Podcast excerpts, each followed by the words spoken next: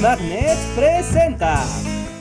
Estamos en 2021, año 2 de una pandemia que ha cambiado el mundo como lo conocíamos. La pandemia del COVID-19 pasará a la historia como una de las crisis sanitarias más grandes de la humanidad.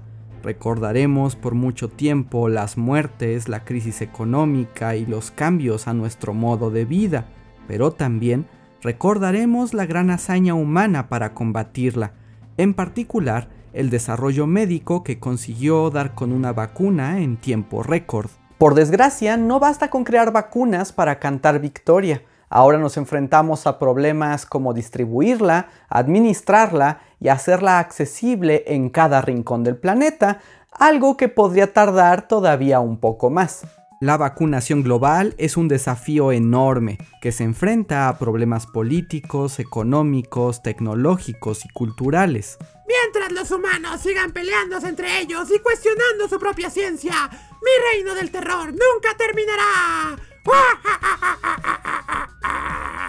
Pero ¿qué me dirían si les cuento que no es la primera vez que los seres humanos intentamos resolver este problema? Porque hace cientos de años había otro virus que amedrentaba al planeta entero, la viruela. A un lado, novato. Te mostraré quién es el verdadero rey. Hoy quiero contarles de una de las hazañas médicas más grandes de la historia, la primera campaña global de vacunación un acontecimiento que tiene todo para ser una gran historia. Aventuras, peligro, una carrera contra el tiempo, burocracia y maltrato infantil. Pero antes de ir al punto, ya saben lo que necesitamos. ¡Contexto histórico! Aunque todo parece indicar que la viruela ha afectado a los seres humanos desde tiempos tan remotos como el año 10.000 a.C., su mayor impacto se dio muchísimo tiempo después, pues conforme las poblaciones humanas se hacían más y más numerosas, el virus aumentaba su frecuencia de contagio. El punto máximo llegó en el siglo XVIII, cuando de plano se decía que todo el mundo contraería la enfermedad. La verdadera pregunta era cuándo, qué tan fuerte te daría y si ibas a sobrevivir. Así es, en el siglo XVIII la viruela nos da a todos por igual, ricos, pobres, jóvenes o viejos. Igualito que la sífilis. Eh... Pues sí, sé que no es una imagen bonita, pero es verdad.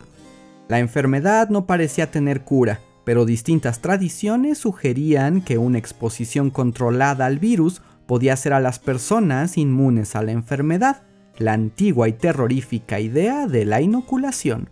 La inoculación de la viruela, también llamada variolación, es un procedimiento fascinante y súper asqueroso.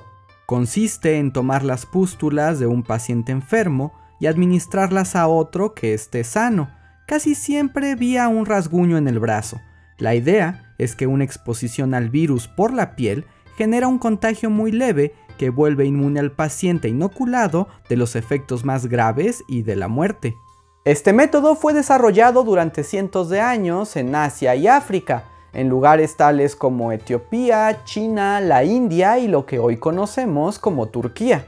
El método de inoculación fue llevado a Europa alrededor de 1721 por Lady Mary Wortley Montagu, la esposa del embajador de Inglaterra en Constantinopla, quien había visto la aplicación de la inoculación en Oriente durante su estancia por allá. Como había perdido un hermano por la enfermedad y ella misma tenía cicatrices de viruela en la cara, se había empeñado en obtener una cura. La inoculación empezó a aplicarse en Inglaterra con buenos resultados, pero había un gran problema. La inoculación era un proceso muy agresivo, pues los pacientes muchas veces tenían efectos secundarios severos, como deformidad por las pústulas y hasta ceguera, por lo que había un fuerte debate sobre si aquel método valía la pena. Las discusiones se extendieron durante años, hasta 1798, cuando el médico inglés Edward Jenner desarrolló la primera vacuna contra la viruela. Jenner era un médico que estudiaba la inmunización, por varias observaciones, había notado que en Europa las mujeres que ordeñaban a las vacas eran menos propensas a enfermar de viruela. Resulta que las vacas eran portadoras de una enfermedad llamada viruela bovina, parecida pero mucho menos peligrosa que la otra viruela. El gran descubrimiento consistía en la posibilidad de que si alguien era inoculado con la viruela bovina, se volvería inmune a la otra viruela, y todo sin efectos secundarios graves ni ceguera espontánea. Y para comprobarlo, Jenner hizo lo que cualquier otra persona habría hecho en su lugar. Le voy a inyectar viruela de vaca a este niño que es hijo de mi jardinero. Luego le voy a poner viruela de la mala y veremos qué pasa. Tengo miedo, señor Jenner. Y tienes razón en tenerlo, Jimmy. Tienes razón. Por fortuna para Jimmy, el experimento funcionó y se volvió inmune a la viruela. Jenner repitió el procedimiento unas cuantas veces más y voilà, demostró su eficiencia y creó la primera vacuna de la historia. Le puse vacuna porque viene de las vacas. Etimología.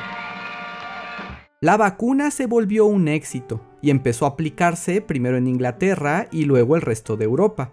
La tecnología fue adoptada por las distintas potencias mundiales, en particular por el Imperio Español, para quien el combate a la vacuna era algo personal. De acuerdo con las fuentes, en Europa la viruela tenía una tasa de mortalidad del 20%, pero en América, donde los locales no habían experimentado el virus antes, las epidemias de viruela podían cobrarse hasta el 50% de los infectados. Desde la caída de Tenochtitlán, la viruela se propagó por América y ya establecidos los virreinatos continuó siendo una gran amenaza para la población. Sé que en algún momento fuimos aliados, viruelilla, pero verás, estos territorios ya son nuestros, y los que viven aquí son súbditos de su majestad el rey. Ya no puedes matarlos. Tú no me controlas. Ahora soy mi propio jefe. Ese viruelilla aprendió del mejor. La viruela azotó a los virreinatos durante cientos de años. El descubrimiento de Jenner por primera vez les ofrecía una solución, y entonces el rey de España, Carlos IV, decidió poner manos en el asunto. Es mi oportunidad de brillar. Carlos IV no era un rey muy popular. La historia incluso lo recuerda como poco hábil, medio torpe y el rey que entregó España a las tropas de Napoleón. Sin embargo, tenía un espíritu ilustrado y se dedicó a mejorar las condiciones sanitarias de sus súbditos. Él mismo había perdido una hija por la viruela y apenas apareció la vacuna, se aseguró de que se aplicara en toda España de manera gratuita, primero a la nobleza y después a todos los demás. Seguía el turno de la gente en América. En 1803, Carlos IV consultó con su corte y el Consejo de Indias sobre la posibilidad de llevar la vacuna a todos sus territorios, lo que incluía América y Asia. La labor era titánica, no solo por el elevado costo, sino por las complicaciones técnicas y científicas de llevar la vacuna de Jenner a tierras tan lejanas. Ya habían intentado mandar pústulas con virus de viruela bovina en frascos sellados y placas de vidrio, pero el virus no sobrevivía al viaje y se moría muy fácil en climas cálidos, así que había que ponerse creativos. Una forma de mantener viva la vacuna era con el proceso de brazo a brazo, es decir, se infecta a una persona con el virus bovino a la espera de que desarrolle pústulas. Después, esas pústulas se revientan y se administran al siguiente paciente, porque cuando el virus se encuentra en un cuerpo vivo, sus propiedades para generar inmunidad se conservan. ¡Guácala! En realidad es mucho más complejo, pero esta explicación cubre lo básico y asqueroso del procedimiento. Pero este método tenía dos problemas. Primero, cuando la persona se cura, deja de servir para inmunizar al siguiente, y eso ocurre en unos cuantos días, por lo que se necesita una cadena de individuos muy larga para mantenerla activa. Y segundo, para que resulte, se necesitan personas que nunca hayan sido expuestas ni un poco a la viruela. Y la solución para ambos problemas vino bajo la misma forma. Niños huérfanos. Oh, esa no la vi venir. Los niños eran los más apropiados para transportar la vacuna. Su corta edad hacía menos probable que hubieran estado en contacto con la enfermedad. Pero como nadie estaba dispuesto a mandar a sus hijos como recipiente de la vacuna, la corona decidió utilizar niños huérfanos. Se eligieron 22 niños de una casa de huérfanos de La Coruña que tenían entre 3 y 9 años de edad. Necesito niños sanos, fuertes, valientes y dispuestos para cargar en su cuerpo el peso de una misión de proporciones épicas. Y sobre todo sin lazos familiares ni amigos para que nadie los extrañe. Tengo justo lo que necesita. Martín, Juanito, Tomás, Antonio, Currito, Antonio, José. Toñito, Francisco, Clemente, Manolo, José dos, Domingo, Andrés, el otro José, Vicente, Cándido, Pancho, Benito, Jacinto y Jerónimo se van con este señor. ¿Nos vamos para tener una vida mejor? Miren, no les voy a mentir, les vamos a inyectar pus y los vamos a mandar a las Américas. A mí me suena una vida mejor. Uh, eso tampoco me lo esperaba. La vida de los huérfanos era bastante dura en aquella época. Sufrían hambre, violencia y enfermedad en los hospicios. Y aunque se les preparaba para tener un oficio en su edad adulta, muy pocas veces podían ejercerlo con libertad. Casi siempre vivían en la pobreza, la marginación y marcados por su bajo estatus. Hay que decir que a estos huérfanos por lo menos la corona les prometió educación, cuidado y que serían adoptados por familias ricas y respetables al llegar a América. ¿Y eso significó que el viaje fuera más sencillo para los niños? No, seguro fue un infierno absoluto. Con los niños listos se arreglaron los detalles burocráticos. El tesoro del rey pagaría la expedición y las provincias americanas deberían correr con sus propios gastos y asistir en la aplicación de la vacuna. Como capitán se nombró al doctor Francisco Javier Balmis, un hombre eficiente, determinado y egocéntrico que soñaba con llevar la vacuna a todos los confines de la Tierra. A la misión se le nombró Real Expedición Filantrópica de la Vacuna, y en 1803 zarparon de España a América a bordo de la corbeta María Pita. Además de la tripulación, en el barco viajaban el director Balmis, un subdirector, dos ayudantes, dos practicantes, tres enfermeros, los 22 niños y la rectora de la Casa de Niños Huérfanos de La Coruña, Isabel Sendales y Gómez, la única mujer del equipo y encargada del cuidado y la educación de los infantes. El viaje fue bastante tranquilo, aunque había algunas cosas que atender. Los niños eran infectados con el virus en pares y se les mantenía alejados del resto para que no se contagiaran todos a la vez.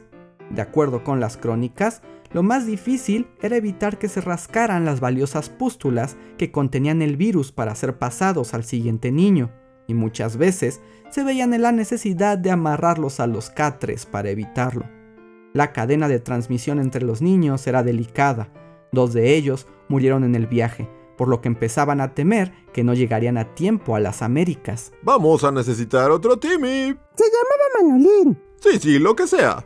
Justo cuando el último de los niños estaba por perder los efectos de la vacuna, la expedición alcanzó puertos venezolanos y en marzo de 1804 llegaron a la ciudad de Caracas. La expedición fue recibida con gran júbilo. Hubo fiestas, procesiones, música y hasta fuegos artificiales, pero el tiempo apremiaba. Dejen el colgorio para después. Necesitamos niños. Traigan niños pequeños para llenarlos del pus virulento. La vacuna fue traspasada del último huérfano a otros niños de la ciudad y de ahí se extendió en una de las campañas de vacunación más exitosas hasta entonces. En menos de un mes, más de 12.000 personas habían sido inmunizadas contra la viruela.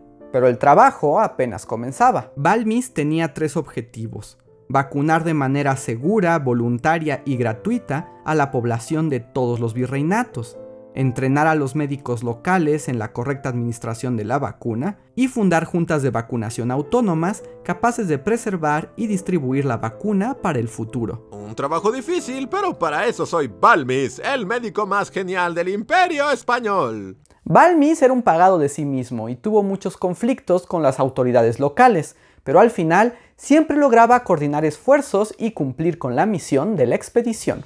Una vez establecida la junta de vacunación en Caracas, era tiempo de partir. La expedición se dividió en dos. Balmis continuaría el viaje hacia Nueva España, actual México, y el subdirector, José Salvani, debería recorrer los virreinatos de Nueva Granada y Perú hasta llegar a la Patagonia. Las dos expediciones cumplieron con su objetivo, aunque la que viajó al sur corrió con peor suerte, pues hubo muchas enfermedades, muertes y hostilidad por parte de los nativos y las autoridades. Balmis llegó a la Ciudad de México en 1805 junto a los huérfanos que había traído de España, y acto seguido los dejó al cuidado del Real Hospicio de los Pobres de la Ciudad de México. Oiga, ese no fue el trato. ¿Y qué vas a hacer? ¿Acusarme con tus papás? De acuerdo con los documentos, todos los niños fueron adoptados por maestros o comerciantes. Después de este punto no podemos saber qué ocurrió con ellos. Esperemos que hayan tenido vidas felices. Cuando la vacunación estuvo lista en Nueva España, Balmis continuó su camino. El nuevo destino eran las Filipinas españolas, así que junto a Isabel Sendales viajaron a Acapulco para embarcarse otra vez. Y eso solo podía significar una cosa. ¡Cáiganse con más niños! En esa ocasión reclutaron a 26 niños mexicanos, pero no eran huérfanos. Balmis, al más puro estilo de Remy, se los compró a sus padres con el dinero que le quedaba y con la promesa de regresarlos algún día. Pero en serio van a volver. Eh, pues... Tal vez. Eso y el dinero es suficiente para mí. ¿Ya escucharon, chamacos? Domitilo, Casio, Arcadio, Pepito, Chapo, Beto, Casimiro, Solovino, Petronilo, Tiburcio, Camilo, Pipo y todos los demás nombres estereotípicos de la región. Se van con el señor. En 1805 zarparon rumbo a Manila. El viaje fue mucho más accidentado, con más muertes y peligros, pero en Filipinas lograron también repartir la vacuna y crear una junta de vacunación. Isabel volvió pronto a México, donde se quedaría a vivir, pero Balmis tenía la ambición de llevar la vacuna a nuevos territorios. Balmis introdujo la vacuna en China, en Macao y Cantón. De regreso a España, hizo una parada en la isla de Santa Elena y también les dejó unas vacunas por ahí. Su viaje había dado la vuelta al mundo. En septiembre de 1806, Balmis volvió a España fue recibido por el mismo Carlos IV, quien lo nombró inspector general de la vacunación en España y las Indias, y lo cubrió con todos los honores. Salud por Balmis y su hazaña de llevar la vacuna por todo el globo. Por cierto, que fue de los valientes niños que lo acompañaron durante sus aventuras. Ahora se encuentran en un lugar mejor. Claro, en casa con sus nuevas y amorosas familias, me imagino. Oh, con San Pedro, ¿quién soy yo para saber? La expedición de Balmi se convirtió en una hazaña de leyenda.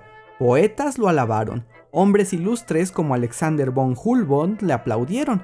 El imperio español logró, contra todo pronóstico, la primera campaña mundial de vacunación y lo que algunos también consideran el primer proyecto global de beneficencia y filantropía de la humanidad.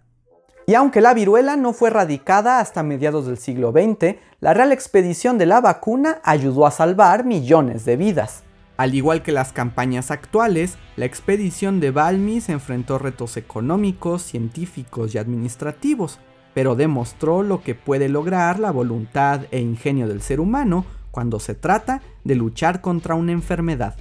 A más de 200 años, recordamos el logro humanitario y sobre todo a los niños que aún sin saberlo fueron la pieza clave para salvar a millones de las garras de la viruela. Por cierto, de los niños que zarparon de México, nunca más se volvió a saber nada. Algo me dice que ya no van a regresar. ¿Qué les pareció esta historia? ¿La conocían? ¿Ustedes qué destino creen que hayan tenido estos huérfanos?